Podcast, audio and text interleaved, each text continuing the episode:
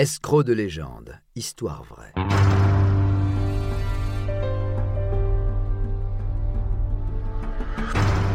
Un programme Studio Minuit. Une idée originale de John Mack. Musique David Rampillon. Narration Patrick Blandin. Enregistrement et montage Patrick Martinez-Bourna. Aldo Bonassoli. Les avions renifleurs. Rien ne prédestinait Aldo Bonassoli, un agriculteur italien amateur de science, à être au cœur d'un scandale d'État français. Pourtant, avec son associé belge Alain de Villegas, il va rencontrer Jean Violet, un avocat français au réseau politique important, et marquer ainsi le départ d'une aventure d'ingénieur assez insolite. En effet, Bonassoli et de Villegas ont pour projet la mise au point d'un appareil qui, embarqué sur un avion, est capable de détecter les gisements de pétrole depuis les airs. Nous sommes dans les années 70, et la promesse est alléchante. Elf, la compagnie pétrolière française, est même très intéressée par un tel outil. Étant alors une société publique, des politiciens français sont donc au fait des négociations, tels que le Premier ministre Raymond Barre. De plus, l'avocat français, collaborateur de Bonassoli et de Villegas, est un ancien membre des services secrets, de même que le directeur de la sécurité de Elf.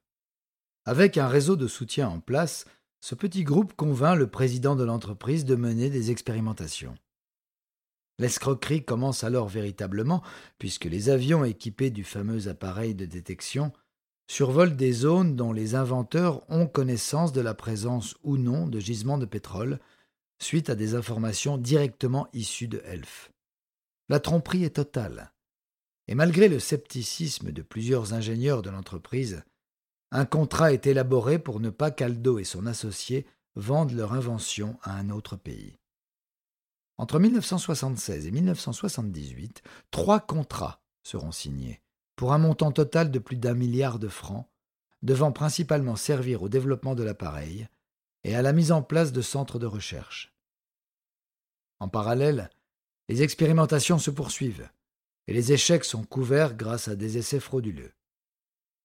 Même le président Valéry Giscard d'Estaing émet des doutes sur le bien fondé de toute cette opération suite à un échec retentissant. Elf perd près de 100 millions de francs dans des forages en Afrique du Sud, selon les recommandations de l'appareil. Finalement, en 1979, un physicien mandaté par le gouvernement dévoile au grand jour l'escroquerie, démontrant que Bonassoli truquait à la main les images des gisements qu'il intégrait ensuite dans son appareil. Les contrats sont rompus, mais l'entreprise ne peut récupérer l'intégralité des fonds engagés.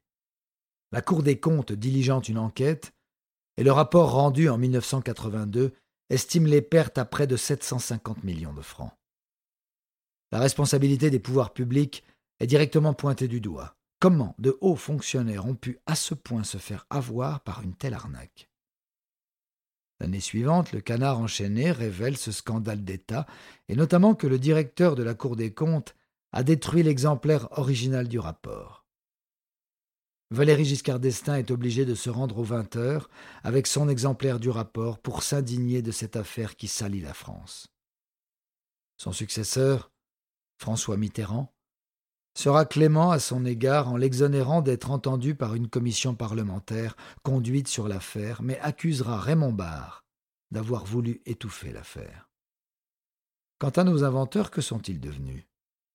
Aldo Bonassoli retourna en Italie où il devint réparateur de télévision, tandis qu'Alain de Villegas disparaît des radars et se serait retiré dans un monastère en Amérique du Sud.